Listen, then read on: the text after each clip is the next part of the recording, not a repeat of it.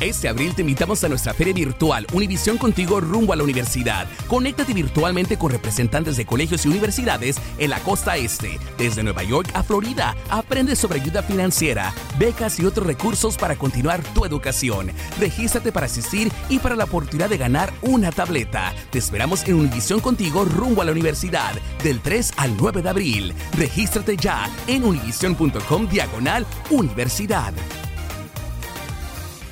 Boost Mobile tiene una gran oferta para que aproveches tu reembolso de impuestos al máximo y te mantengas conectado. Al cambiarte a Boost, recibe un 50% de descuento en tu primer mes de datos ilimitados. O, con un plan ilimitado de 40 dólares, llévate un Samsung Galaxy A15 5G por $39.99. Obtén los mejores teléfonos en las redes 5G más grandes del país. Con Boost Mobile, cambiarse es fácil. Solo visita boostmobile.com. Boost Mobile, sin miedo al éxito. Para clientes nuevos y solamente en línea, requiere AroPay. 50% de descuento en el primer mes requiere un plan de 25 dólares al mes. Aplican otras restricciones. Visita para detalles. Hola, soy Jorge Ramos y a continuación escucharás el podcast del Noticiero Univisión. El programa de noticias de mayor impacto en la comunidad hispana de Estados Unidos. Hola, ¿qué tal? Muy buenas tardes. La campaña electoral se trasladó hoy aquí a Texas de la mano del presidente Joe Biden y del expresidente Donald Trump, quienes vinieron a hablar de sus planes para detener la crisis migratoria, un tema de gran interés para los votantes. En lo que va del año fiscal, más de 1.213.000 personas cruzaron por la frontera sur, casi 489.000 desde Texas. Muchos de ellos han sido deportados. Además de la visita de Biden y Trump, hay otra noticia desde Texas. Un juez federal bloqueó temporalmente una ley que había sido aprobada recientemente. Se trata de la SB4 que criminaliza el cruce de indocumentados. Ese es un revés para el gobernador Greg Abbott. Tenemos amplia cobertura con Reina Rodríguez aquí en Eagle Pass y también con la, con la visita de Donald Trump, por supuesto. Y en Brownsville está Pedro Rojas con, eh, siguiendo la agenda del presidente Biden en el Valle del Río Grande, que solía ser uno de los lugares por donde más migrantes cruzaban. Comenzamos con Pedro Rojas. El presidente Biden llegó a Brownsville, Texas, en una histórica visita a la frontera para impulsar el proyecto de ley bipartidista de seguridad fronteriza estancado en el Congreso y que podría ser vital para la aprobación de fondos de ayuda para las guerras que Ucrania tiene contra Rusia e Israel contra Hamas. Biden escuchó de patrulleros fronterizos y luego emitió declaraciones. They desperately need more resources, need more agents, more officers, more judges, more equipment in order to secure our border. Folks, it's time for us to move on this. We can't wait any longer. El presidente estuvo acompañado del secretario de Seguridad Nacional Alejandro Mayorkas. Recorrió brevemente un área de la frontera. Voceros del sindicato de la patrulla fronteriza, que han sido fuertes críticos del manejo de Biden a la frontera, no fueron invitados al encuentro y el vicepresidente de esa organización, Chris Cabrera, nos dijo que, en su opinión, debería ser el mandatario nacional para resolver la crisis. That it's simple, you know, uh, mandatory detention, mandatory removal. Um, bring the immigration judges and the asylum officers to the front of this process. Vet people immediately instead of releasing them and hope they come back three years down the road for their court hearing. Do it in the front end and, and it stops. Folks, the bipartisan border security deal is a win for the American people. Biden puntualizó la importancia de su visita a la frontera y su disposición a negociar con republicanos para avanzar el proyecto de ley. Pero voceros de ese partido dicen que la medida tal y como está escrita no avanzará. Eh, cualquier eh, reforma que se vaya a hacer a las leyes migratorias en el futuro tiene que comenzar con un control eficiente de la frontera. De otra forma, ninguna reforma migratoria va a tener éxito. Biden ahora regresa a Washington cargado de comentarios y observaciones que podrían servirle para tratar de negociar de nuevo la propuesta de ley de seguridad en la frontera. Pedro, esta es la segunda visita del presidente Biden a la frontera. ¿En qué se diferencia de la primera? Hay dos cosas muy importantes. La primera es que el presidente Biden invitó al expresidente Trump a unirse con él para persuadir a los congresistas de republicanos y también demócratas para lograr aprobar esta ley que él insiste es fundamental para poder dotar a todo el Departamento de Seguridad Nacional de dinero y también de ayuda para poder enfrentar la crisis migratoria. Otra cosa que hizo Biden que no estaba dentro del plan de visita fue que fue directamente al río. Lo primero que hizo al llegar aquí es que fue al río y allí se conversó directamente con los agentes de la patrulla fronteriza para saber cuáles son las necesidades que ellos tienen. Regreso contigo, Ilia. Muchas gracias, Pedro. Donald Trump ha hecho de la inmigración uno de los temas centrales de su campaña, tal como sucedió en el 2016. Hoy hizo declaraciones críticas de la política migratoria de su rival, el presidente Biden, aquí en Eagle Pass, el lugar donde el gobierno republicano de Texas ha estado desafiando al gobierno federal. Reina Rodríguez nos cuenta lo que dijo. Hermoso día, pero una frontera muy peligrosa. Nos encargaremos de ello, dijo Donald Trump a su llegada a Del Río, Texas. El favorito a la nominación presidencial por el Partido Republicano llegó fuertemente custodiado hasta el Parque Shelby en Eagle Pass, el epicentro de una batalla política entre el gobierno estatal y el federal. Trump se reunió con agentes estatales y locales, acompañado por el gobernador Greg Abbott, recorrió el área, incluso se detuvo para saludar a personas al otro lado del Río Grande. Desde este punto aprovechó para abordar el tema de la seguridad fronteriza y la inmigración ilegal. Biden migrant crime, it's a new form of Trump culpa a Biden de los cruces irregulares masivos y crímenes cometidos por migrantes en principales ciudades del país, como la muerte de una joven estudiante de enfermería de Georgia. Pero no tiene ningún plan. Solamente quiere seguir usando el tema de la frontera como un punto de campaña, como un tema de campaña y culpar al presidente Biden y culpar a los demócratas. Pedimos a nuestros hermanos políticos que no vengan a Evo Paz a hacer política del sufrimiento humano. A corta distancia y con gran entusiasmo lo esperaban decenas de simpatizantes. Debe prevalecer uh, que todo sea bajo la ley. En medio de las visitas de Biden y Trump a la frontera, un juez federal bloqueó la polémica ley migratoria de Texas, firmada en diciembre por el gobernador Abbott, que permite a la policía local y estatal arrestar y expulsar a migrantes irregulares. Esta es una decisión temporal de eh, la detención de la SB4 mientras la demanda continúa. Texas apeló el fallo. El fiscal general Ken Paxton aseguró que hará todo lo posible para defender el derecho del Estado de Texas ante lo que calificó de la catastrófica invasión ilegal alentada por el gobierno federal. Ya el gobierno pues tomará cartas en el asunto y ya sería voluntad de Dios para si la aprueban o no la aprueban. Reina, ¿qué va a pasar? ¿Qué sigue con la SB4? Bueno, Ilia, la decisión del juez federal sobre la aplicación de la SB4 en Texas solo suspende el que la ley entre en vigor mientras se litiga el caso. Ahora sabemos que algunos expertos dicen que esto es una victoria para la administración eh, Biden. Es algo temporal, también una victoria para los defensores de los derechos humanos y la inmigración. De lo contrario, esta ley hubiese entrado en vigor el 5 de marzo. Seguiremos muy de cerca el desarrollo de este caso que pudiera terminar en la Corte Suprema. Estaremos pendientes. Muchísimas gracias. Gracias, Reina. Vamos a pasar a Nueva York, donde autoridades descubrieron cientos de migrantes viviendo hacinados en una segunda mueblería de la ciudad. El propietario de ese establecimiento ubicado también en el Bronx, es dueño de una mueblería de Queens donde vivían decenas de migrantes. Estos casos, sumados a recientes actos criminales, han revivido el debate sobre la ley santuario en Nueva York, como nos informa Blanca Rosa Vilches. Segunda mueblería esta semana que se cierra porque según las autoridades se usaba ilegalmente para albergar a inmigrantes que tuvieron que salir de los refugios municipales. 40 jóvenes africanos viviendo en condiciones de hacinamiento con un solo baño, rodeados de bicicletas con baterías de litio que ocasionan incendios. Ay, santo padre, pues nosotros estábamos arriba de una bomba.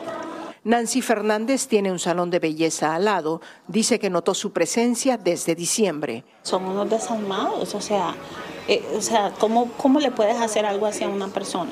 O sea, es increíble, es avaricia. Quien les cobraba 300 dólares al mes a cada uno es el mismo propietario de ambas mueblerías. Recibía, según las autoridades, un total de 300 mil dólares anuales. No lo hacía por dinero, es para ayudar a mi gente, dice Sar, quien también es inmigrante africano. Lo que pagaban ellos, agrega, servía para comprar los colchones y pagar agua y electricidad.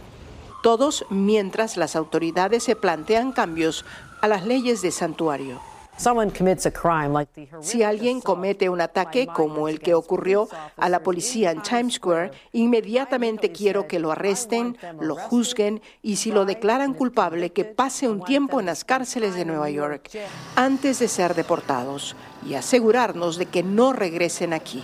El alcalde está sugiriendo es que independientemente de este proceso criminal, ICE tome acción y que no se evite que esta persona sea referida a un proceso de deportación. 65 mil migrantes continúan en los refugios de Nueva York. Aún una ciudad santuario como esta busca formas de lidiar con esta crisis. En el Bronx, Nueva York, Blanca Rosa Vilches, Univisión. En Gaza, decenas de personas murieron tras un confuso incidente en torno a un convoy de camiones con ayuda humanitaria. El grupo terrorista Hamas acusó a Israel de abrir fuego en contra de la multitud, pero el ejército israelí asegura que la mayoría de las víctimas fue a causa de una estampida humana. Vilma Tarazona nos amplía. Las autoridades de salud de la Franja de Gaza aseguran que las fuerzas de Israel dispararon contra personas que estaban esperando por ayuda humanitaria y al menos 100 gazatíes murieron y cientos resultaron heridos. Israel publicó estas imágenes y dice que cientos de residentes de Gaza rodearon los camiones de ayuda humanitaria y saquearon los suministros que estaban repartiendo. Ronnie Kaplan, vocero del ejército de Israel, nos dijo que los soldados dispararon después de que la multitud se acercó de forma amenazante y asegura que los gazatíes dispararon a uno de los camiones. El último camión, los gazatíes como que se tiran encima de él y se acercan nuestras tropas también. Y allí es donde hay un intercambio de disparos cuando primero se le pide a la gente que, que, se aleje, ¿verdad? O sea, pero nuestros soldados sintieron peligro. Eso fue una causa por la cual murió gente este hombre fue uno de los cientos de heridos. Dijo que le dispararon cuando trataba de recoger harina y comida para sus hijos. Israel dice que durante la estampida algunas víctimas fueron atropelladas por los camiones que son conducidos por miembros de organizaciones humanitarias. Si primero tenemos que ver qué pasó aquí. Wilfredo Ruiz, miembro del Consejo de Relaciones Islámico-Americanas, dijo que es un hecho muy grave. Matar a 100 víctimas, 100 civiles inocentes comiendo, buscando pan para alimentarse a ellos y a sus hijos. Es un evidente crimen de guerra, no hay otra explicación. Naciones Unidas pidió una investigación. Y el presidente Biden dijo que aún está recogiendo información sobre la tragedia y cree que esto podría complicar las negociaciones de un posible acuerdo de cese al fuego entre Israel y Hamas.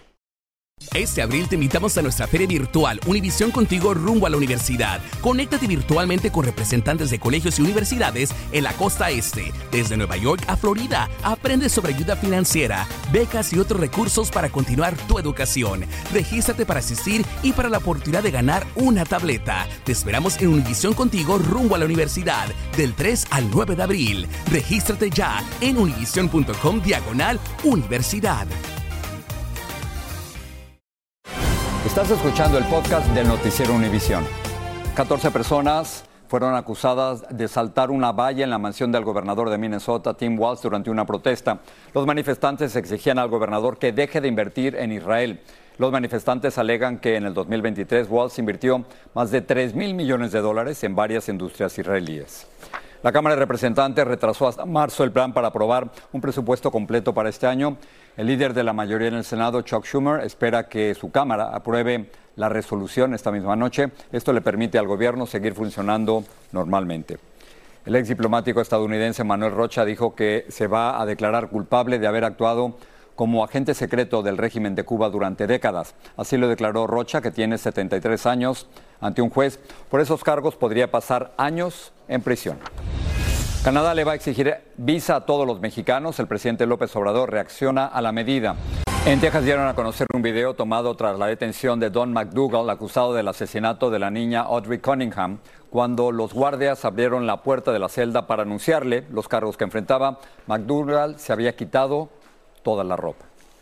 Las transcripciones de una investigación del 2006 sobre el abuso de Jeffrey Epstein en contra de docenas de menores de edad se darán a conocer al público a fines de este año. El gobernador de la Florida firmó una legislación que permitirá la divulgación de estos documentos.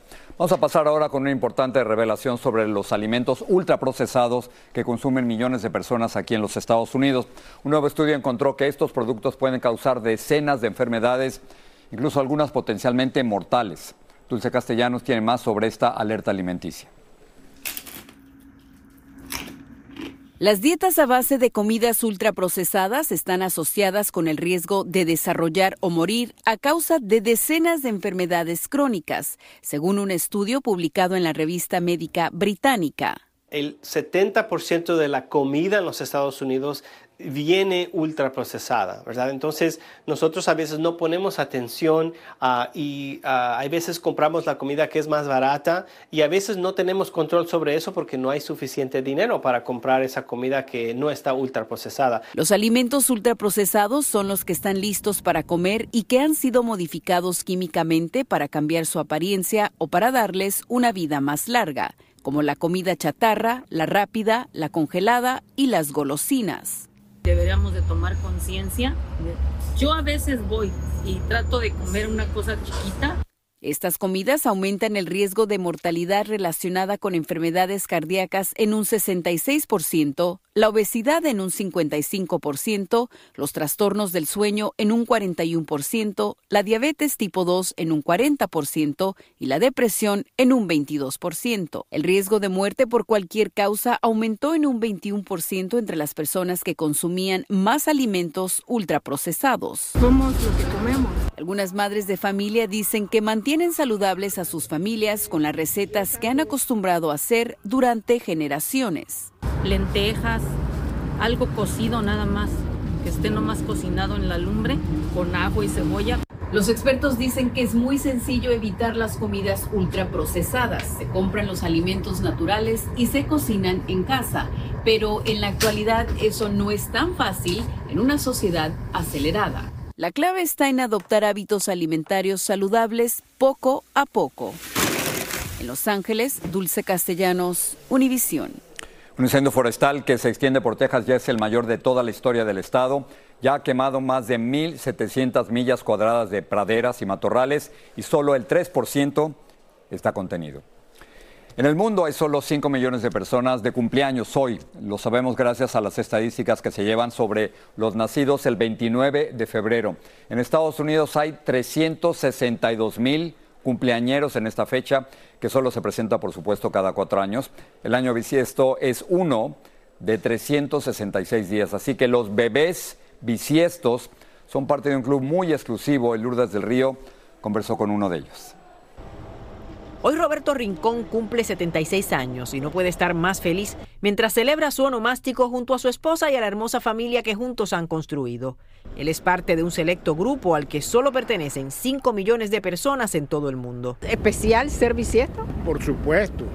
Ustedes son uno cada 365. Nosotros somos uno cada 365 por 4. O sea que somos más especiales. A los que cumplen el 29 de febrero se les conoce como leapers. Leaper viene del leap year y es que siempre se ha dicho a modo de broma que los que nacen un 29 de febrero se saltan tres cumpleaños y son más jóvenes en realidad. Los años van pasando y uno se va arrugando cada vez más. O sea que aunque sea cada cuatro años, se sigue envejeciendo. Se sigue envejeciendo, el reloj no para. Pero algo que parece divertido en realidad se originó para resolver una situación creada por el hecho de que el año no tiene 365 días exactamente como muchos creen, sino 365.242. Son 365 días y como 5 horas más o menos. Entonces, lo que pasa si dejamos el calendario correr a 365 días es que eventualmente el solsticio y los días que marcan las cosechas no están de acuerdo al calendario numérico. Entonces, cada cuatro años añadimos un día más para corregir ese desfase que existe entre el calendario y el, tiempo exacto que toma la Tierra darle la vuelta al Sol. Nacer un 29 de febrero a veces trae problemas, sobre todo cuando algún programa de computadora le pide su fecha de nacimiento y le dice que es inválida porque no existe el 29 de febrero. El carácter alegre de Roberto ha hecho que su vida transcurra entre risas, aunque su cumpleaños verdadero solo ocurra cada cuatro años. Y un dato curioso, el año bisiesto se considera de mala suerte en Grecia. Por eso muy pocas parejas se aventuran a comprometerse o a casarse un 29 de febrero. Consideran que es un mal augurio para su futura relación. En Miami, Florida, Lourdes del Río, Univisión. Canadá restablecerá desde esta misma noche el requisito de visa a los mexicanos para ingresar a su territorio ante el gran aumento de solicitudes de asilo de ciudadanos de ese país. Autoridades canadienses dicen que el arribo masivo de inmigrantes mexicanos ha llegado a niveles insostenibles y que muchos de ellos lo hacen para cruzar entonces a los Estados Unidos. Alejandro Madrigal nos amplía. La nueva imposición de una visa canadiense para mexicanos es poner una barrera a la afluencia masiva de migrantes que solicitan asilo y que llegan vía aérea a Canadá sin ninguna restricción. El gobierno de México lamentó la decisión. Nosotros eh, consideramos que se podían haber buscado otras opciones. La nueva visa fue solicitada por la provincia de Quebec, quien informó al primer ministro Justin Trudeau que mes con mes arriban mexicanos que ocasionan una situación insostenible. Esta hoy a las once y media de la noche, los ciudadanos mexicanos deberán solicitar visa para entrar a Canadá. Desde 2016 los mexicanos no requerían visa para ingresar a Canadá. Sin embargo, las solicitudes de asilo en Quebec se dispararon a 60 mil el año pasado, 25 mil de ellas de mexicanos, pero muchos aún no saben sobre las nuevas reglas. Pues no sabíamos que se iba a pedir visa de la noche a la mañana, entonces pues se saturó y ya no alcanzamos vuelo. Autoridades canadienses sostienen que algunos mexicanos están usando el beneficio de entrar a Canadá vía aérea para luego cruzar al sueño americano. Algo escuché de eso, que piden asilo y después de ahí se brincan para Estados Unidos y por eso lo están haciendo. La Cancillería informó en un comunicado que buscó negociar con Canadá enviando dos misiones de alto nivel que no prosperaron y advirtió que México podría pedir lo mismo, después lo borró. El presidente López Obrador condicionó su participación en la próxima cumbre de líderes en Quebec si no hay respeto del lado estadounidense por las supuestas filtraciones de dinero sucio en su campaña y del lado canadiense por las medidas contra los mexicanos. Ciudad de México, Alejandro Madrigal, Univisión. Para terminar, Jorge, desde Eagle Pass, el problema de la inmigración ha sido eh, una urgencia, ha tenido urgencia de solución desde hace 20 años, desde hace 10 años, desde hace 5 años y es urgente también que se solucione hoy y que la inmigración no siga siendo el, peor, el peón político durante las elecciones. Lilia, gracias, muy buenas noches y por supuesto gracias a todos ustedes por confiar en Univision. Hasta mañana. Así termina el episodio de hoy del podcast del Noticiero Univisión. Como siempre, gracias por escucharnos.